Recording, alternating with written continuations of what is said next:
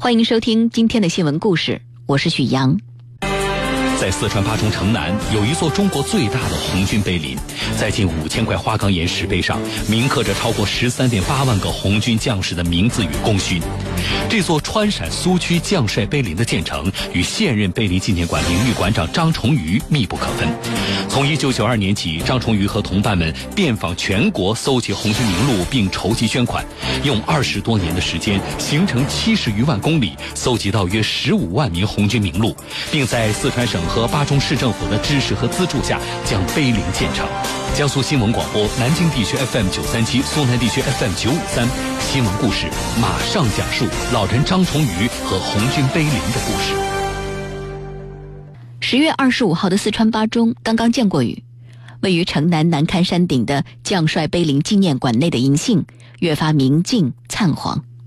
馆内伫立着川陕苏区红军将士英名纪念碑和红军纪念碑，并且建有纪念像园，其中坐落着包含徐向前、陈昌浩、李先念等中国工农红军第四方面军主要将领的大型立体石雕。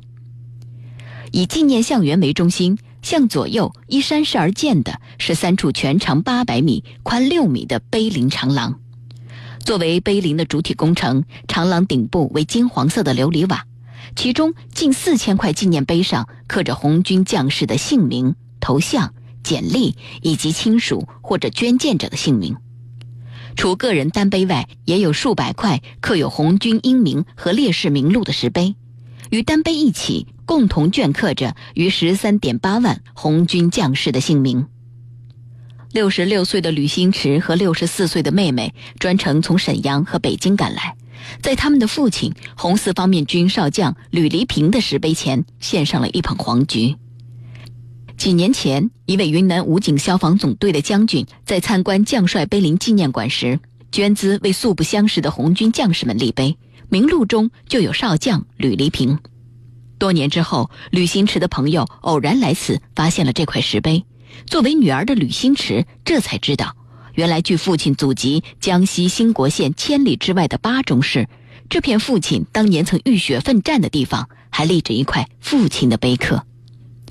参观过将帅碑林之后，吕新池感慨地说：“很感动，做了这么多工作，真不容易。”吕新池所说的工作。很大程度上是指将帅碑林的创建者张崇瑜走访全国、遍访红四方面军老红军的过程。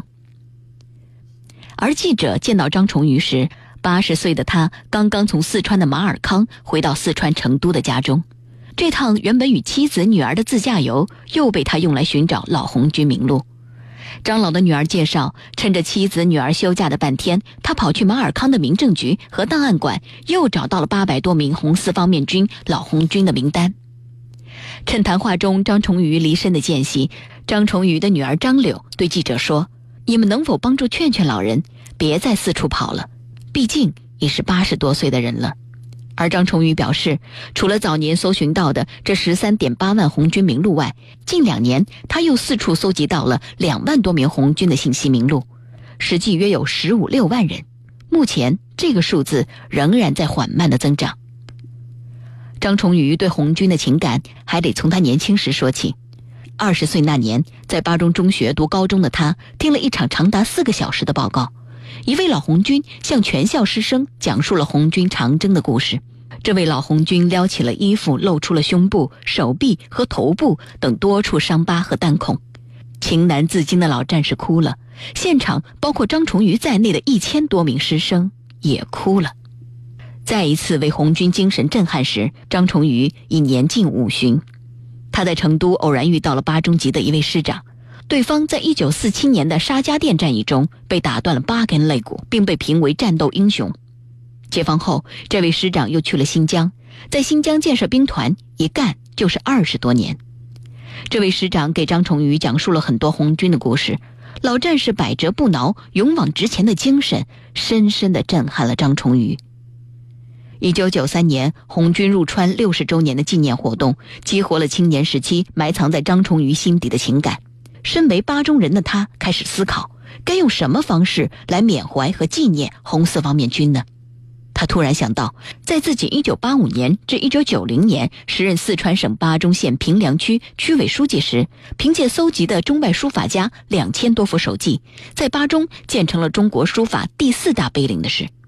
既然书法都能建成碑林，那么红军将士可否通过建碑林来缅怀呢？在四川巴中城南有一座中国最大的红军碑林，在近五千块花岗岩石碑上铭刻着超过十三点八万个红军将士的名字与功勋。这座川陕苏区将帅碑林的建成与现任碑林纪念馆名誉馆长张崇瑜密不可分。从一九九二年起，张崇瑜和同伴们遍访全国，搜集红军名录并筹集捐款，用二十多年的时间，行程七十余万公里。张崇瑜说干就干。可当时既无人物资料，也没有资金，除了想法，其余都是两眼一抹黑。说来也巧，张崇瑜偶然得到了一本红四方面人物志，其中介绍了两千多名老红军当时在地方和部队任职的信息。他如获至宝，在一九九二年八月，根据书中的线索，他自费八百多元，陆续发出了三千多封警告信。他在信中警告广大红四方面的老战士及家属，为缅怀红四方面军，决定在巴中为老战士树碑立传。张崇禹当时已经五十七岁，有人劝他，一把年纪了还搞个啥嘛？张崇禹果断地回答：“我还要搞到八十岁呢。”然而着手起来，张崇禹首先面对的就是经费问题。由于没有专项资金为红四方面军老红军立碑，主要都靠本人和家属的资助。如果老战士想给自己立一块单碑，则需要自愿捐资三五百元或者千元。无论将士还是军官，所立石碑均同等大小。也有少量非红四方面的老红军战士听闻后，表达了立碑的意向。张崇瑜也予以了满足。先根据老红军提供的简历，张崇瑜等人在拟好碑文。在老红军或者家人签字确认后，他们就为其刻碑立碑。单碑立好之后，再拍成照片寄给对方。如果对方不愿立成单碑，则将其姓名刻在合碑之上。也有一部分单碑是免费立的，主要针对红军时期的重要人物、将军等。期间也有部分单位和个人受感于张崇宇等人的行为，出资为素不相识的红军将士建碑。张崇宇等人外出寻访的经费主要源于红军将士的捐资。为节省开支，几次进京寻访时，他们都住在海军大院附近几块钱一晚的地下室。清早六七点起来，吃点干粮就出门了，直到夜里八九点才返回驻地。大部分时候，他们的午饭都在老红军家里解决。与张崇宇外出寻访的工作人员曾告诉张崇宇的妻子王克珍。张崇瑜在外时常一根红薯就解决了问题。一九九四年赴上海寻访，因为住不起正规宾馆，张崇瑜一行刚出火车站就被人收走了证件，带至一家有两个彪形大汉把守的黑旅馆当中。身处异地势单力孤，一行四人只好在那个连上厕所都要过马路的旅馆中住了一宿。而在沈阳寻访期间，张崇瑜生病输液，稍微好一点，他又立即出发寻找老红军。相对于这些，更大的困难则来自于信任。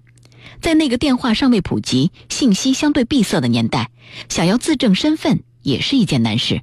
一九九六年寻访重庆时，张崇宇等人在某军队干休所一下子找到了五位红军出身的军级老干部，很快筹集了两千九百元钱用于立碑。可是这笔钱在兜里还没揣热，干休所的负责人当夜就找到张崇宇一行，将他们带至干休所审问，并且要求他们退还全部的筹款。直到事后，他们收到了张崇宇垫资为老战士立碑的照片，并且派人调查了解之后，才将钱寄了过来。在沈阳，一位将军的遗孀拿出了五百元钱给张崇宇，让其为已故的丈夫立碑。这事儿被将军的儿子得知后，当晚就带着一个彪形大汉，驾车赶到了张崇宇等人的住所，将其所持的证件、介绍信和五百元钱悉数收走。在长沙，张崇宇的两位同伴在寻访中被送至有关部门审问，即便经过电话核实身份，对方仍然不肯相信。直到这两位同伴找到先前访问过的一位省区副司令之后，有关部门才放了人。我们觉得太委屈了。张崇瑜说：“除了被视作骗子，也有人说他们外出是为了游山玩水，这反倒激起了他们的韧劲儿。越是不相信我们，越要干下去，要不还以为我们真是骗子了。一杯清茶，一个故事，一个声音，一个声音，新闻故事，每天都给你不一样的感觉。一路寻访，很多红军老战士令张崇宇感动。面对前来寻访的工作人员，一位在冶金部工作的八中级老红军拿出了珍藏半个多世纪的纪念物——一九四五年的中共七大党代表证，捐献给了碑林纪念馆。而这枚党代表证事后也被专家鉴定为国家一级文物。实际上，除寻访到的十三点八万红军名录及相关事迹外，张崇宇等人二十多年的寻访中，还搜集了一点二万余件包含勋章、奖章等在内的纪念物。经有关专家多次鉴定，其中上等级的文物就有近两百件。如今八十岁的张崇宇早已从工作岗位上退下，但他仍以将帅碑林纪念馆名誉馆长的身份，将寻访到的红军事迹整理成书。回想起耗尽半生心血所建的川陕红军将帅碑林，张崇宇感慨：走在红军曾走过的路上，我觉得我的路没有白走，话没有白说，回忆资料也没有白写。有人将张崇宇等人的寻访誉为碑林长征，在红军后代吕新池看来，这也是一种长征精神。感谢您收听这个时段的新闻故事，我是许阳。更多精彩内容，请关注江苏广播网 vogs 点 cn，微博、微信用户关注江苏新闻广播，了解江苏广播更多精彩节目及互动内容，欢迎。